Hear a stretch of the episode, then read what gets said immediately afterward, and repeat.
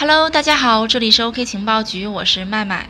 今天这期节目呢，主要跟大家聊一聊一个非常老生常谈的问题，就是区块链去中心化的问题。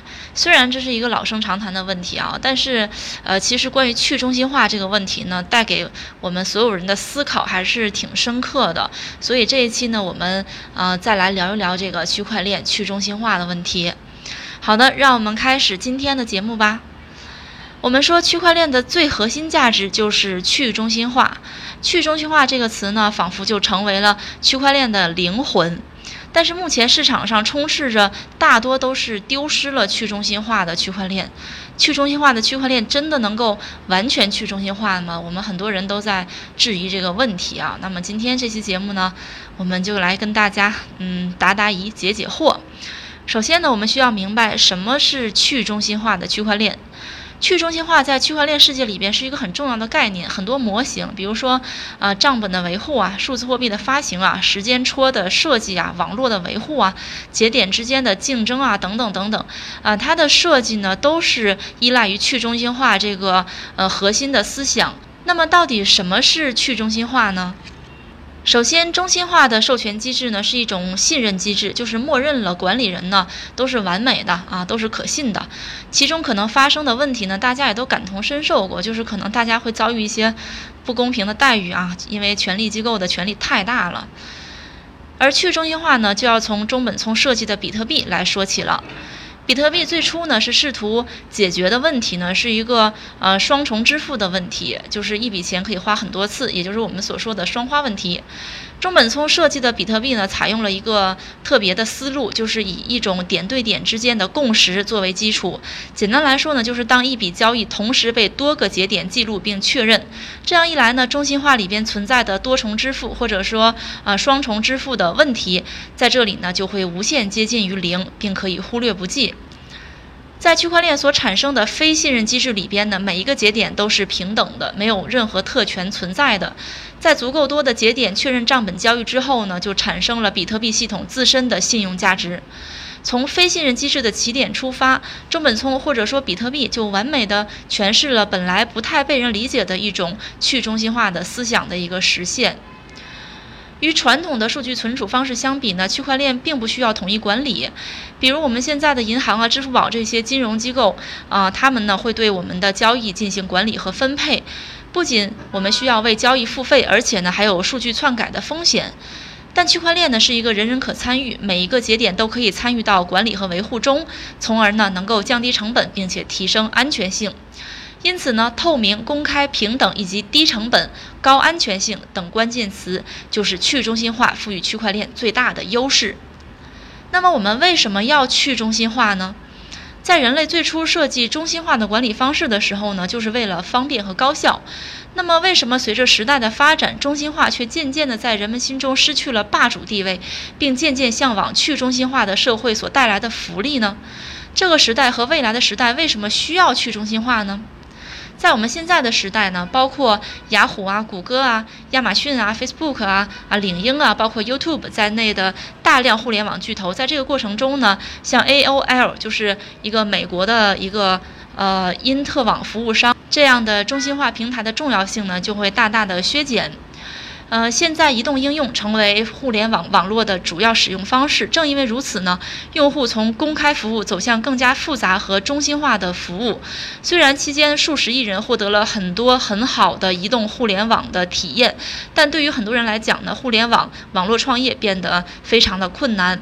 啊，他们会担心巨头改变互联网网络的游戏规则，从而夺走他们用户和利润。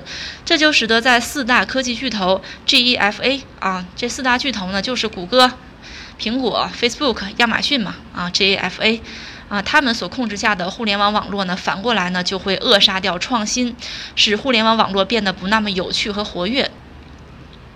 可能有一些创业公司啊，刚发布一些新产品，然后呢，巨头公司觉得不错，哎，然后他们就收购了。所以呢，我们说，可能巨头控制下的互联网网络呢，会扼杀掉这种创新。中心化呢，也造成了越来越广泛的社会紧张的关系。关于虚假新闻啊、安全隐私啊、用户没有平台化在这个时代呢，我们不得不对隐私和偏见等主题展开激烈的辩论。相信这些辩论呢，在未来几年也会被进一步的激化。大家对现在强中心化带来的不便呢，也应该深有体会。比如说，经常会接到各类营销诈骗电话，又比如会在呃会突然在网站上发现个人信息和照片，再比如自己参与的数据分析被篡改。总之呢，越来越严重的中心化社会给人们的生活带来了太多的不便和恐慌，而渐渐的弱化中心化的责任呢，仿佛就被区块链这个新兴的技术扛起来了。而问题也来了，打着区块链去中心化大旗的一些，呃一些概念，真的能够完全的实现去中心化吗？对于一些区块链行业的垃圾项目，我们就可以不用提了，因为他们完全就是打着区块链去中心化的幌子来进行，呃完全中心化的可操控的金融骗局。但是在区块链行业里边，一些大家都熟知的领域以及项目呢，仍然是有中心化存在。就比如我们最常接触的数字货币交易所，通常呢都需要对用户进行实名认证，并根据不同的等级会有更加详细的身份信息认证。用户之间呢，也许是互不知晓身份的，但对于交易所而言呢，它仍然是那个中心化的存在。所以呢，中心化在区块链行业并不能完全的避免掉。其实，对于目前的区块链行业而言呢，是很难实现完全的去中心化的。区块链技术源于比特币，比特币可以作为数字货币在其特定环境中运行十年。而区块链技术呢，应用于其他领域的时候呢，其完全去中心化的设想可能会受到一些阻碍。哪些阻碍呢？首先呢，就是要面对各国政府的监管。而去中心化某种意义上来说呢，就是去监管，所以呢，二者之间是冲突的。想当年互联网的出现，也是一群极客怀揣着自由化、去中心化、去监管化的理念横空推出的。经过了三十多年的发展呢，互联网从当初的去中心化状态，走到如今呢，被几大巨头垄断的一个高度中心化的状态。比特币的白皮书是如何定义比特币的呢？比特币是一个点对点的电子现金系统。简单来讲呢，就是让在线支付功能直接由一方发起并支付给另一方，中间不需要任何金融机构。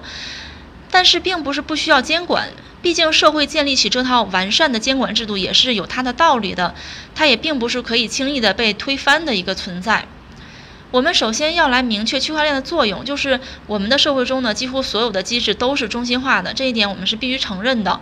其实绝对的去中心化并不优于绝对的呃中心化，这就有点类似于民主和集权的关系。中心化拥有集权带来的好处，而民主带来的坏处呢，去中心化一个也没落下。